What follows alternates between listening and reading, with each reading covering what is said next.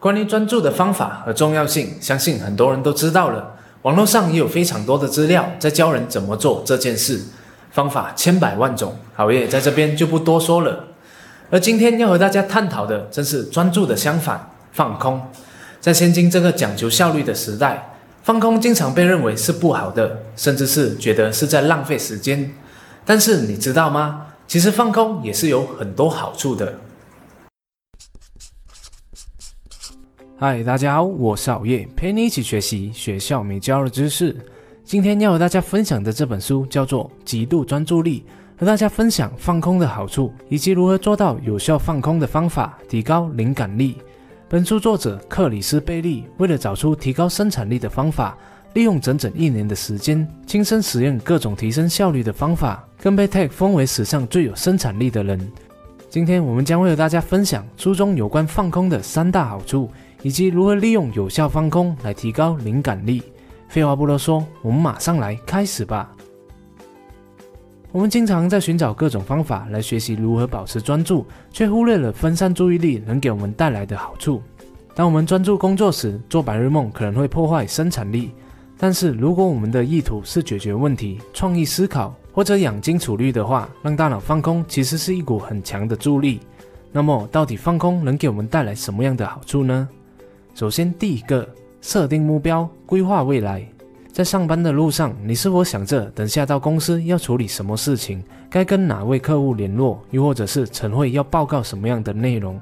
在下班回家的路上，你是否又想起了晚餐要吃什么？回到家该先做哪些事情？今天将会播放哪部连续剧？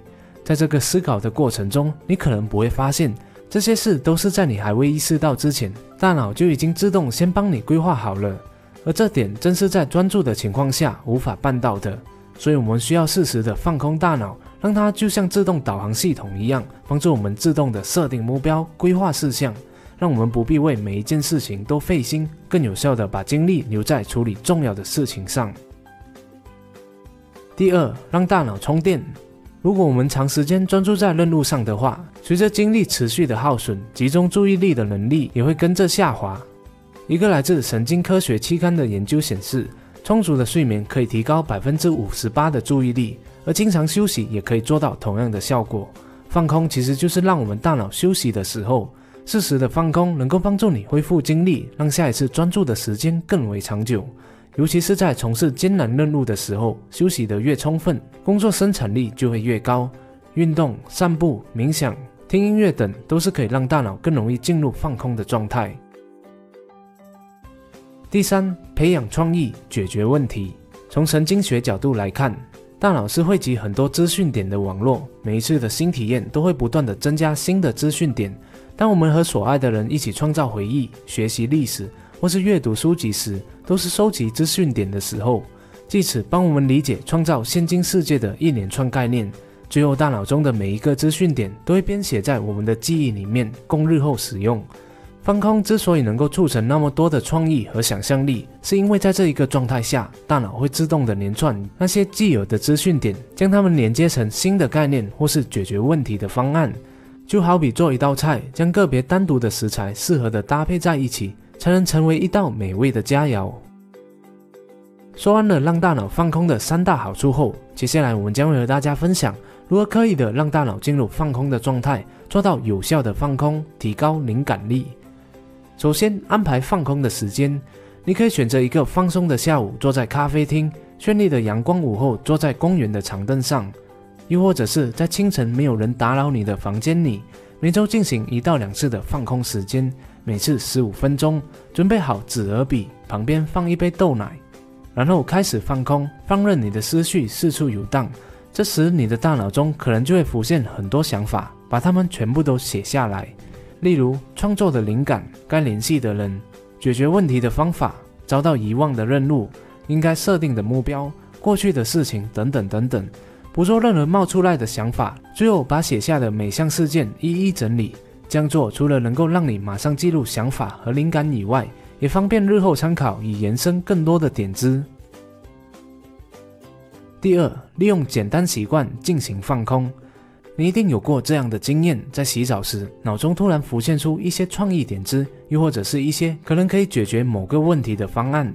这是因为在心情放松愉悦的时候，好心情会让思绪变得开阔。多做一些不需要全神贯注而且简单的任务或习惯，例如跑步、散步、听音乐、洗澡等等，大脑经常就会冒出连你自己都意想不到的好点子了。例如晨间育灵时，你可能就会想起过去是怎样化解工作上的纠纷的，突然意识到今天也可以运用同样的技巧。物理学家阿基米德就是在洗澡的时候注意到洗澡水溢出澡盆，突然就想到了如何计算不规则物体的体积的。牛顿也是在公园里看书发呆放空的时候，看到苹果从树上掉下来，因此而想到万有引力定律的可能性的。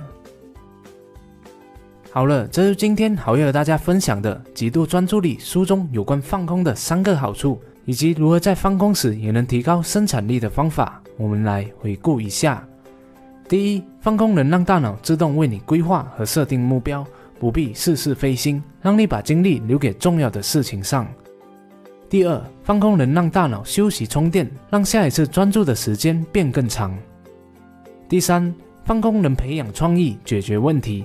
有些想破头也无法解决的问题，或许能在你放空时就能自动找出答案。第四，安排放空时间，记录脑中浮现的所有想法，方便日后参考，以延伸更多点子。最后，刻意执行简单的习惯任务，让大脑进入神游的状态，激发灵感空间。谢谢大家的观赏，今天的说书影片就讲到这里了，希望可以给你带来启发。如果你想要观看更多的说书影片，不断的增进自己、投资自己，也欢迎大家来参考好业的超级说书线上课。让我们替你筛选好书，概括重点，制成动画，让你用十多分钟的时间，以轻松易懂的方式看完一本书。